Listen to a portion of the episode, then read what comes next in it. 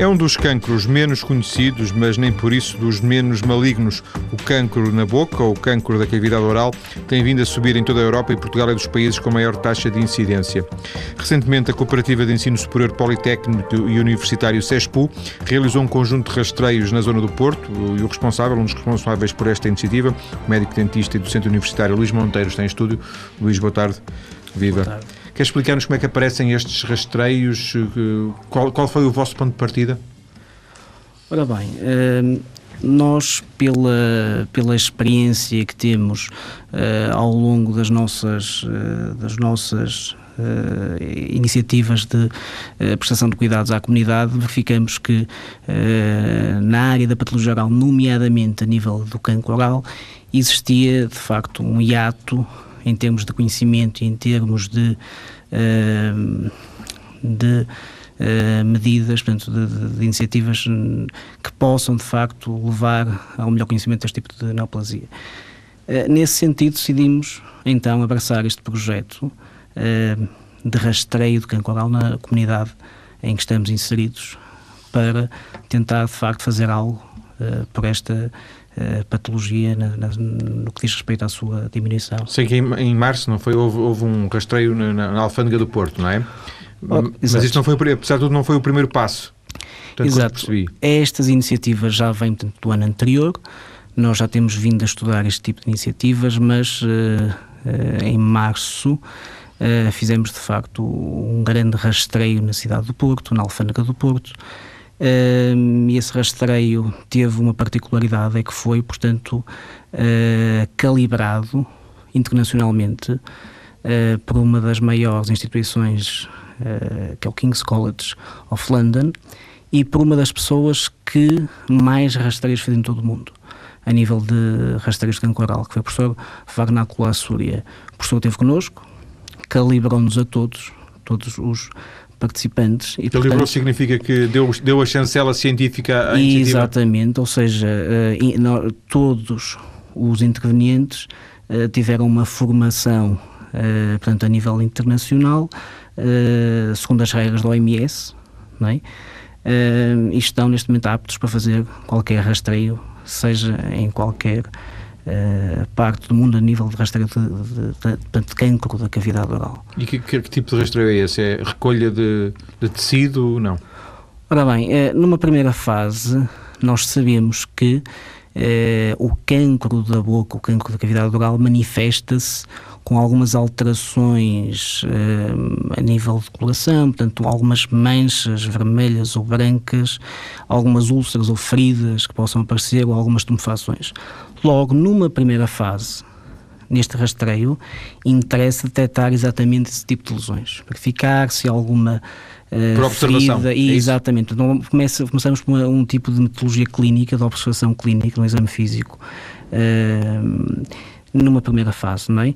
Claro que nestes rastreios há uma parte, e nós hoje sabemos uh, já isso mesmo na população portuguesa, que é a consciencialização e a motivação uh, de cada indivíduo que vai fazer o rastreio. Ou seja, não interessa só detectar lesões, interessa também nos casos, eventualmente nos casos onde felizmente não se detecta nada de, de significativo, interessa uh, explicar às pessoas o que é o cancro da cavidade oral, quais são as suas causas, etc, etc. Portanto, nesse ponto de vista, o rastreio não é só simplesmente uma técnica de diagnóstico precoce, mas é sim também uma técnica de motivação Sim, informação. e informação. Sim, portanto, pelo menos duas fases havia, uma fase de observação e uma fase depois Exatamente. de, de alguma forma de, de, informação, de aconselhamento das pessoas, não é? Exatamente. Mas relativamente ao próprio rastreio, ele era meramente visual, não havia recolha? Portanto, o, o rastreio tem duas fases. Nessa, nessa primeira fase, um exame, uh, um exame do doente, em que há a parte, obviamente, de colheita de sintomas e depois de sinais, portanto, da observação do doente.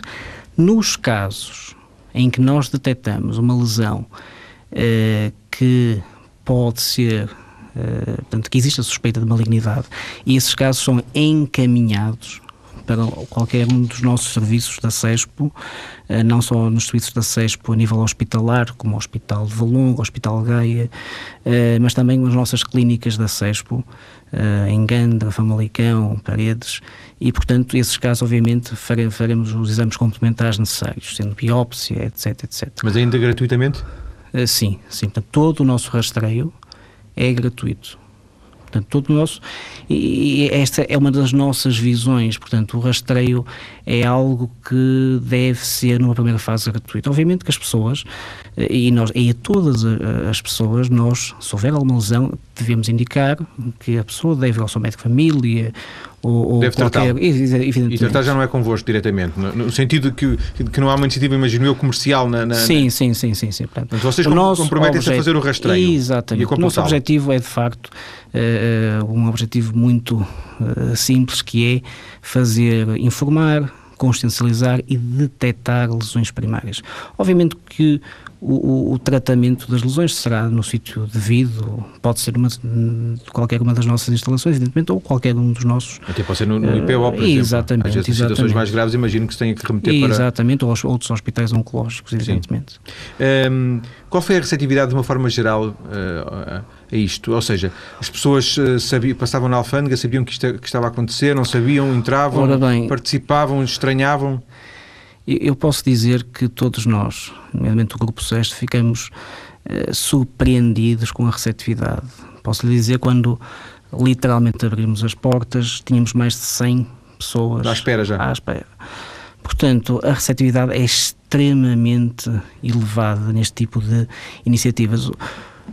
Posso também tentar uh, dizer que não percebo porque que não existem mais iniciativas.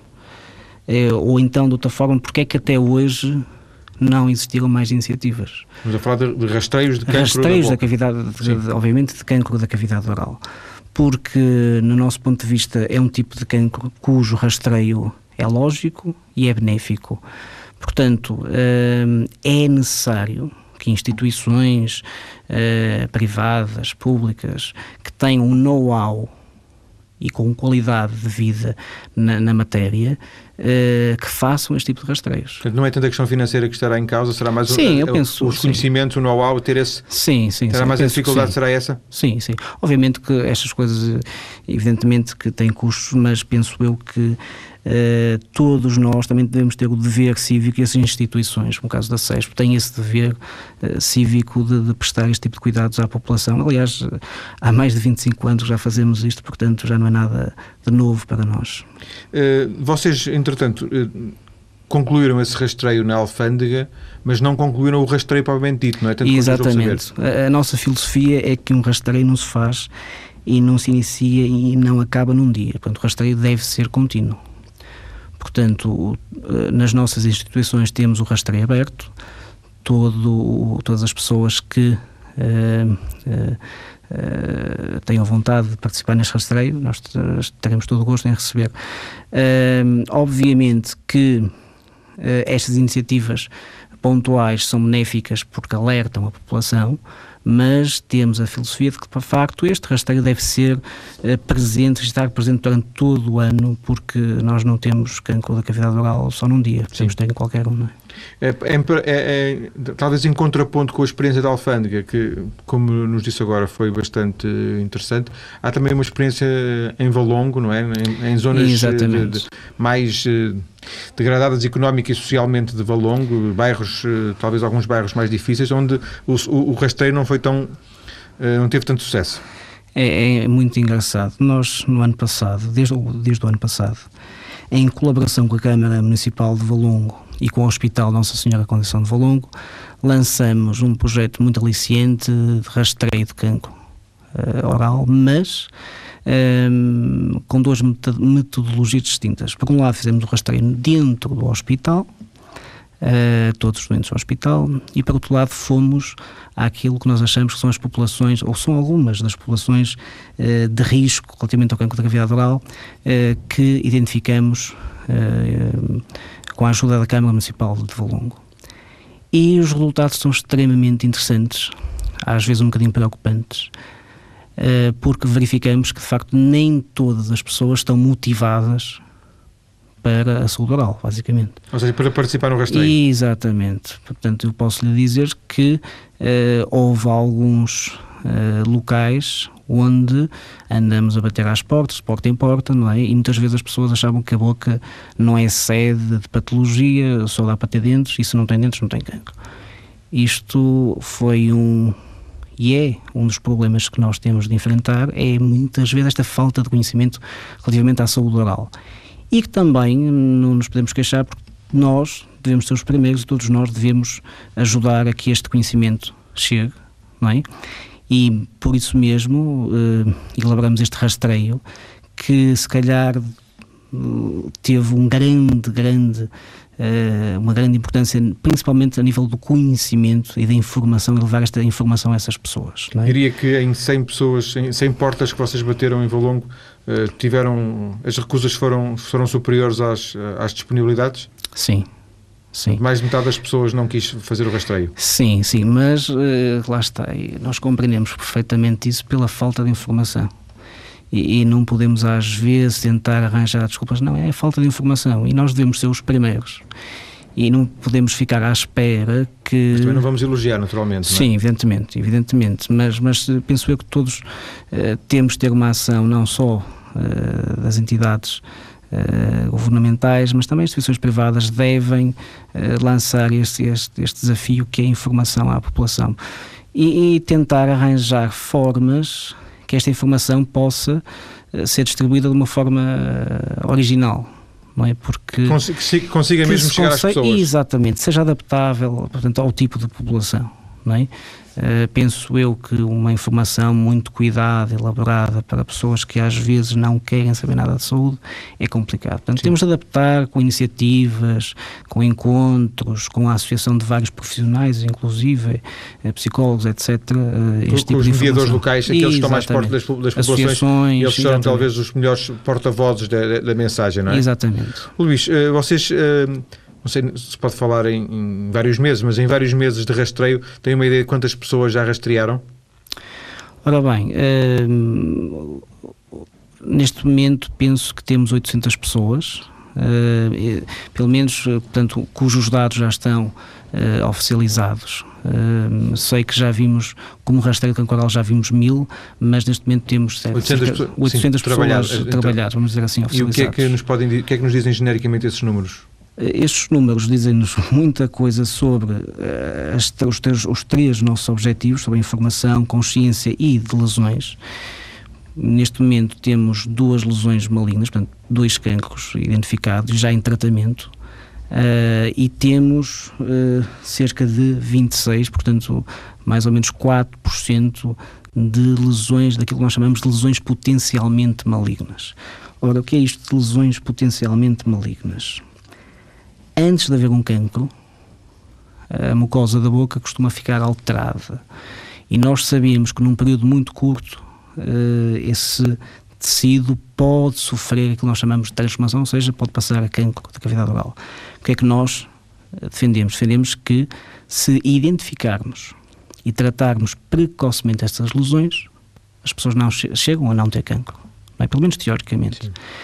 Ou seja, detectar este número elevado que é elevado de lesões pré-malignas, para nós é importantíssimo. Isto aqui é a mesma detecção precoce, não é? Exatamente. Ou seja, a diferença entre o doente que chega com um cancro da cavidade oral ao médico e num rastreio é essa. É, de facto, o estadio da doença, portanto, detectar as lesões precocemente e, idealmente, detectar antes que seja um cancro. Portanto, e nesse, nesse aspecto, eh, de facto, o rastreio eh, funciona perfeitamente e é extremamente útil para a nossa população. Diria que estes números, eh, não sei se há, há termo de comparação com dados nacionais, imagino que não haja, mas ao nível internacional haverá certamente valores de referência. Estes números estarão em linha com o que acontece noutros países, por exemplo, da Europa? Uh, sim, são, são, são relativamente idênticos. Um, o, o, número de, de, de carcinomas é, é, relativamente, a percentagem é relativamente idêntica, uh, das lesões malignas também. Agora, o que se nota, uh, a diferença que nós notamos é a nível, portanto, da consciência da informação. Aí sim notamos que, de facto, temos, comparativamente a outros países da Europa, no Reino Unido, países nórdicos principalmente, temos uma grande diferença, diferença no conhecimento do cancro oral. É parecida, de alguma forma parecida, a alguns países do sul da Europa, de Itália, Uh, ainda recentemente, na semana passada, falei com um colega italiano que me dizia exatamente que uh, é difícil fazer rastreios, o conhecimento muitas vezes não é o, o ideal, mas contrasta de facto com alguns países uh, do norte da Europa, Reino Unido, principalmente. Onde há muito mais conhecimento sobre... Sim, e os rastreios já começaram muito mais cedo. E, e, e nesse sentido, eu penso que daqui a uns anos é, este rastreio poderá de facto uh, surtir algum efeito a nível da, das incidências uh, e daquilo que é o cancro oral Sim. hoje em dia.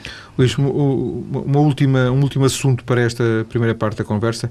Queria saber se o, se o rastreio que vocês fazem, e que já percebemos uh, que até é um rastreio, digamos, chancelado, creditado por uma autoridade internacional, é o melhor que vocês fazem, mas não é, digamos assim, entre aspas, imbatível, não é 100% rigoroso, ou se é realmente um rastreio que dá garantias de quem foi, por exemplo, excluído, excluído e bem excluído.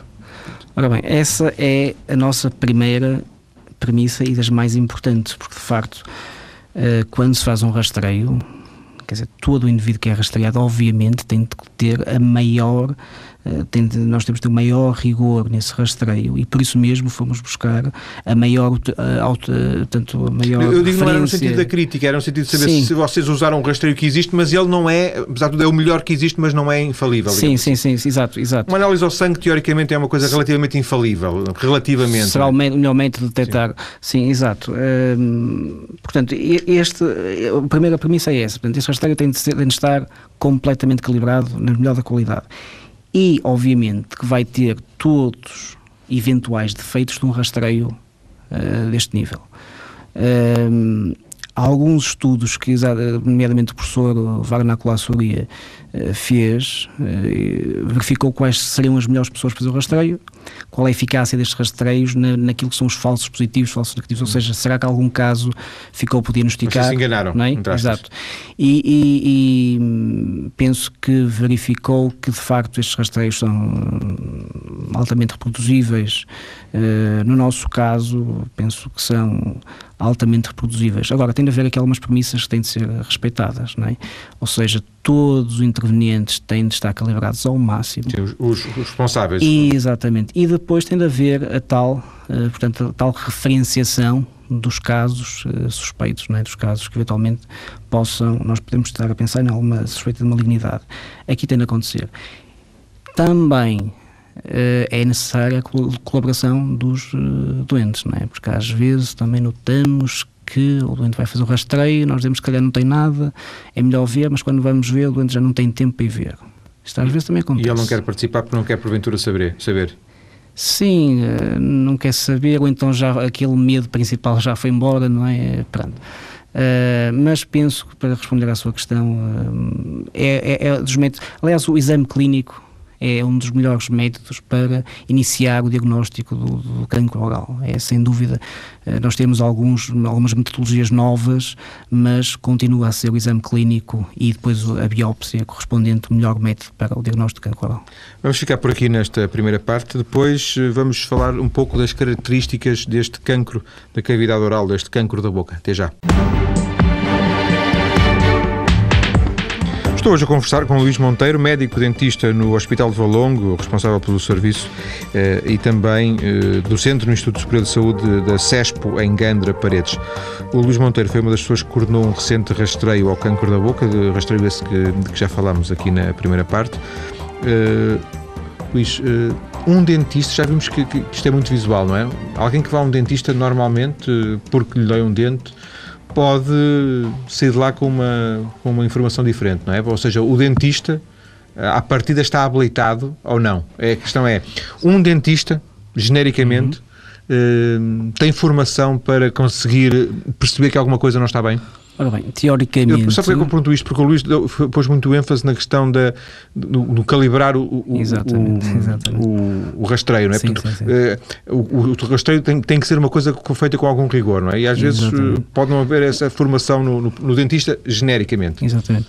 Portanto, à partida, eu hoje em dia penso que todo o médico dentista está uh, habilitado e é formado uh, para detectar lesões ou, ou, alterações na cavidade oral, nomeadamente uh, cancro da cavidade oral. Não é fácil, e daí é a calibração. Uh, porque a cavidade oral pode ser foco de muita patologia, benigna, E não só maligna, dentes, não é? E não, e não só, dentes, exatamente. Aliás, é o problema, dentes. quando se fala às vezes, o dentista pode ver, obviamente o dentista é das pessoas que primariamente pode ver uma neoplasia maligna. Portanto, e, e agora tem de olhar para a boca e não só para os dentes. Mas é? é? que muitas vezes nós, o dentista é dentes. Exatamente, eu penso eu que esse será o problema básico. Agora, eu posso falar da experiência que tenho a nível do ensino universitário na CESPO e posso dizer que neste momento eu confio em qualquer aluno da medicina dentária e que, que para o ano vá para o mercado de trabalho, vamos dizer assim, eh, qualquer aluno está apto para diagnosticar qualquer tipo de lesão oral, nomeadamente maligna. Eh, e isso penso eu que hoje, em dia a formação que as nossas faculdades, nomeadamente a CESPO, tem nesse aspecto é, é muito boa. Estou a falar em comparação com, alguns centros, nomeadamente da Europa.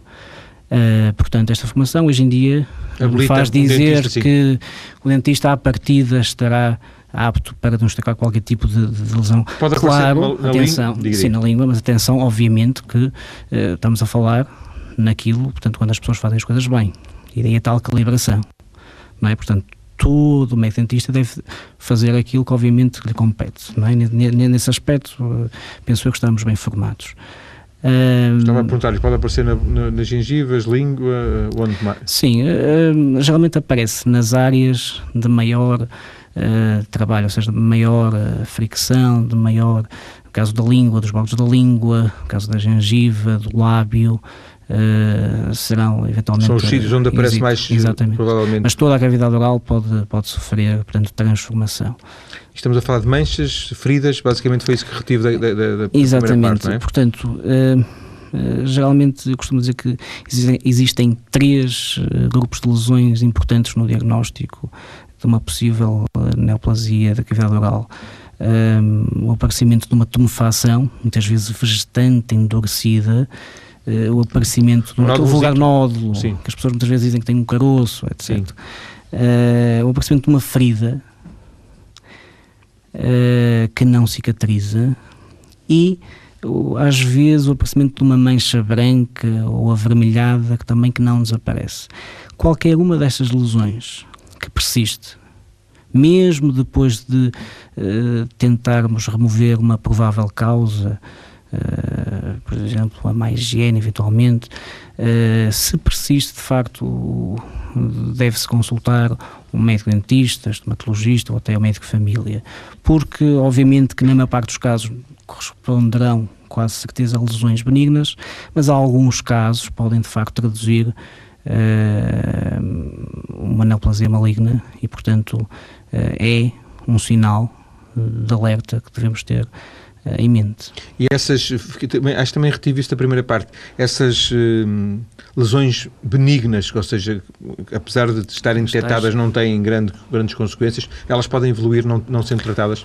Pronto, isso serão, é o tal grupo das lesões potencialmente malignas. Nós antigamente chamávamos de lesões pré-malignas não é? Porque são lesões que, portanto, não são cancro, atenção, mas nós sabemos que têm um risco acrescido de se transformar.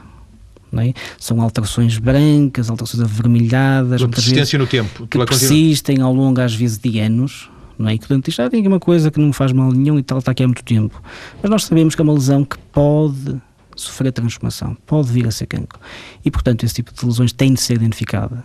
Uh, geralmente aí vamos ter, eu, eu, referi que o exame clínico é fundamental, é, mas todo o carcinoma é, é, diagnosticado por uma confirmação histológica. Uma biópsia. Uma biópsia, não é? Portanto, isso é obrigatório.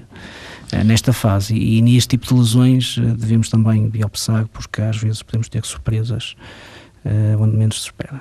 Estamos a falar de, destes estes tais sintomas, estes tais, uh, estes tais sinais de alerta, estas manchas, as feridas, os nódulos, uhum. são coisas que doem? Ou até podem não doer nada e, portanto, eh, desvaloriza-se? Antes doessem, não é? Porque numa primeira fase estas lesões não apresentam dor. A maior parte delas, numa primeira fase, não apresenta dor. Obviamente, cada caso é um caso, mas. Mas há casos em que não apresenta dor? Na maior parte deles, Sim. não apresenta dor. E só começam a apresentar dor em casos avançados. Um, e lá está, daí a tal situação que o doente diz que tem uma mancha, mas também não lhe dói, portanto muitas vezes também não se preocupa, porque já tem aquilo há muito tempo, se tem há muito tempo é porque não faz mal e também não dói, portanto não tem nada a mexer. E eh, temos de ter atenção porque de facto pode ser alguma coisa de uh, anormal. Sim. É? Oh, eu comecei por, eh, por lhe perguntar né, agora na segunda parte se um dentista estaria habilitado a perceber que alguma coisa estaria menos bem, uh, disse-me que sim, genericamente que sim. sim e sim. o médico de família, do, do, seu ponto de vista também, pela sua experiência um, e porquê é que eu pergunto isto? Não, não é para fazer nenhum tipo de competição, é porque sim, sabemos sim, que sim, os portugueses têm, têm médico de família, exatamente. muitos têm médico de família, felizmente, ou a maior parte terá médico de família, mas a maior parte não terá dentista, não é? Uh, a saúde oral tem, é um parente pobre da, da saúde, da saúde em, em, em, Portugal. E portanto a questão é: uh, muitos irão a um, a um médico de família e dizem, doutor, tem aqui esta coisa na boca. O que é que Sim, diz a sua experiência? Uh, eu tenho sempre de de, de tentar uh, falar nisto. Num, não falo do ponto de vista científico, Sim, falo do ponto de vista da sua experiência. Uh, o que nós verificamos é que às vezes existe um, um espaço de tempo que podia ser melhor aproveitado. Agora, nós também não podemos dizer que isto será da culpa dos médicos de família, não podemos entrar por aí. Portanto, uh, o ideal é que houvesse médicos de família em cuidados de saúde, como os centros de saúde, não é? mas infelizmente, uh, na maior parte dos casos, não existe. não havendo, o médico de família continua a ser um passo extremamente importante, uma etapa Luís... importante no diagnóstico destas lesões. Mas, Luís, o que aconselha é que o médico de família remetesse para um dentista? Eu acho que. Eu parto do pressuposto que se, se, se, a, saúde, se a, saúde, oral, digamos assim, dito de uma forma genérica, é, é uma outra especialidade, é porque o, o médico Uh, médico convencional, não médico de, de, de medicina geral uh, e familiar, uh, não domina essa área, porque senão, sim, porque sim. senão ele, o médico ele... muitas vezes não identifica, vamos, vamos dizer isto desta forma, o médico muitas vezes... O senhor acha que eu sou dentista? Parece-me aqui a falar da boca, eu não sou dentista, poderá, é. poderá dizer o médico, sim, porventura, não é? muitas vezes o médico não consegue fazer o diagnóstico de um carcinoma, não sabe se é um carcinoma. Eu posso lhe dizer que de todos os casos, ou de 90% dos casos de carcinomas que nos apareceram, os doentes vinham medicados com antifúngicos, por exemplo Agora, há uma coisa que nós temos de dizer e, e é que nos enviam os doentes. Portanto, e, e não, eu não posso dizer que não, que não funcionam ou que eventualmente uh, fazem o que podem. Sim. Agora, poderiam ter mais formação, poderiam ter mais informação na área da patologia oral? Podiam. Mas isso já, isso já, já remete um, um, pouco para, já para a área outra, da formação, já é outra, é? Já é outra discussão. É outro, uh, agora, não deixam de fazer aquilo que lhes compete e aí tenho, obviamente, que dar os parabéns porque enviam. Aí, no, tanto, não há pode, não, pode haver alguma dúvida de uma primeira fase, mas acabam sempre por enviar. É para o dentista. Agora, enviam para o dentista ou para um estomatologista, para um hospital de, de, da área. Agora, eh, de facto, é pena que não haja mais médicos dentistas que podiam ser um espaço intermédio. Mais dentistas no, no, no centro de saúde, no é centro de saúde, exatamente, sim. por exemplo. Ou então, mesmo fora de centro de saúde, mas que as pessoas, que todas as pessoas ou que a população tivesse acesso, não é? Porque muitas vezes nós temos este, eh, esta este, esta separação entre o que é o médico dentista, muitas vezes privado, é? e depois um serviço público, por vezes, uh, poderá não ter dentistas. Aqui, nesta fase, nós temos a experiência nos nossos, nossos hospitais, em Valongo, em Gaia, em que a CESPO dá este e, e eh, proporciona este serviço de medicina dentária e estomatologia a toda a população. Pensamos também por aqui é um caminho, porque de facto nós, ao prestar este tipo de medicina dentária, que muitas vezes está um, limitada à maior parte da população, conseguimos, e a prova é que estamos a fazer diagnóstico de cancro oral, através de consultas de medicina dentária, não é? de uma forma muito mais rápida, e o que nós verificamos é que os casos aparecem-nos muito mais cedo e são muito mais precoces, o que determina logo uma diferença enorme naquilo que é o prognóstico. Luís, disse agora mesmo, disse, uh, a um dentista ou um estomatologista, qual é a diferença? Uh, tem a ver principalmente com a formação, com, com o local de formação. O estomatologista vem de uma área médica e faz a sua formação quase dentro de um hospital. O médico dentista tem uma formação inicialmente mais académica e depois poderá optar por várias vias. Uh, atualmente, a nível de Portugal, poderá. Uh, Mas equivalem-se um ao outro? Uh, São sobreponíveis, podem ser sobreponíveis. Eu vou ao estomatologista ou vou ao dentista, é? Não. Posso ir a um médico dentista com formação na área da medicina oral. Isso é subponível hoje em dia. há países que hoje em dia já não têm estomatologistas, de Itália, uh, os colegas que fazem patologia oral são todos médicos dentistas nos hospitais.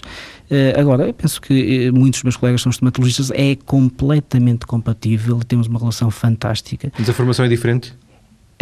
tem origens diferentes, não é? Portanto, o médico uh, que o estomatologista começa por ser médico e depois vai mais às áreas Portanto, faz uma formação específicas. na faculdade, de medicina, é Exatamente, depois vai mais às áreas específicas da dentária, enquanto que o médico dentista tem uma formação também geral, médica também, uh, mas uh, desde cedo é orientado para a medicina dentária. O que às vezes acontece é que, e eu sou médico dentista de formação, é que depois é preciso haver tal especialização e aí vamos encontro nós, à, à medicina, portanto, hospitalar, medicina dentária hospitalar. Sim. Mas é, é, é, hoje em dia penso eu que é, eh, são áreas completamente uh, compatíveis e, e, benéficas. Aliás, nós beneficiamos imenso da relação entre estomatologia e medicina dentária. Uh, sem dúvida que, que, em Portugal é completamente compatível. Queria aproveitar ainda os minutos que temos para falar de uma coisa que, que é fundamental e que não podemos esquecer, que é as causas. Um, sabe, Sabem-se, conhecem-se as causas uh, para este tipo de lesões na boca? Ora bem, todo cancro acaba por ser uma, como começa, por ser uma doença uh, genética, em que alguma coisa num gene vai estar mal, Uh, mas em grande parte dos casos o que provoca essa alteração são fatores, por exemplo, ambientais. E no caso do cancro da boca, nós sabemos que mais de 70% dos casos estão relacionados com tabaco e álcool. E há certeza disso? Há certeza absoluta disto. Uh, portanto, isso é indiscutível desde há muitos anos. Uh, hoje em dia podemos acrescentar mais algumas, alguns fatores etiológicos ou fatores de risco, se quisermos dizer. Uh, hoje em dia estamos a falar muito no HPV, na infecção por HPV. Do papiloma vírus humano. Vírus, exatamente. Que... Haveria uma relação entre as pessoas Sobretudo mulheres que têm esse exatamente, HPV, não é? Exatamente, ou seja, o que é que nós verificamos? Isto estou a dizer que é novo, mas já, já, já está descrito desde 1983. Mas o que é que nós verificamos? Verificamos que há certos tipos de tumores, nomeadamente na faringe, orofaringe, na parte posterior da língua e nas amígdalas, que aparecem em doentes que não fumam, doentes mais do sexo feminino, hum, e que pensamos de facto e que mostram em alguns exames que têm infecção pelo HPV. Portanto, pensa-se hoje em dia que de facto esse tipo de tumores uh, estão mais relacionados com a infecção pelo HPV do que com o tabaco e álcool. Uh, é interessante dizer, e daí esta preocupação crescente, que em termos de incidência de cancro, de cancro da cavidade oral, uh, vemos, observamos que em alguns países há um declínio do cancro oral associado ao tabaco, mas há uma, portanto, um aumento desta incidência de orofaringe e pensa-se que está nomeadamente mais em mulheres e em pessoas jovens. E pensa-se então que estará relacionado com, este, com esta infecção por HPV. Sim. Uh, daí algumas campanhas, já se fala em fazer algumas campanhas de vacinação para tentar, anti-HPV, para tentar diminuir esta eventual, esta eventual incidência Sim, ainda, ainda, ainda, recentemente se fez aqui um programa sobre precisamente o papiloma vírus humano. Uh, falou em jovens, este, este tipo de cancro escolhe idade? É, é, é um cancro mais tardio né, né, ou não? Classicamente, nós uh, sempre estudamos que o cancro da cavidade oral é um cancro que aparece, sobretudo, em 90% dos casos, acima dos 45 anos uma média de idades de 60 anos, portanto é um cancro que aparece mais em pessoas uh, idosas, lá está. É um cancro que aparece devido ao abuso de tabaco e álcool durante muitos anos, mais de 20, 30 anos, portanto é tipicamente um cancro uh, que aparece tarde.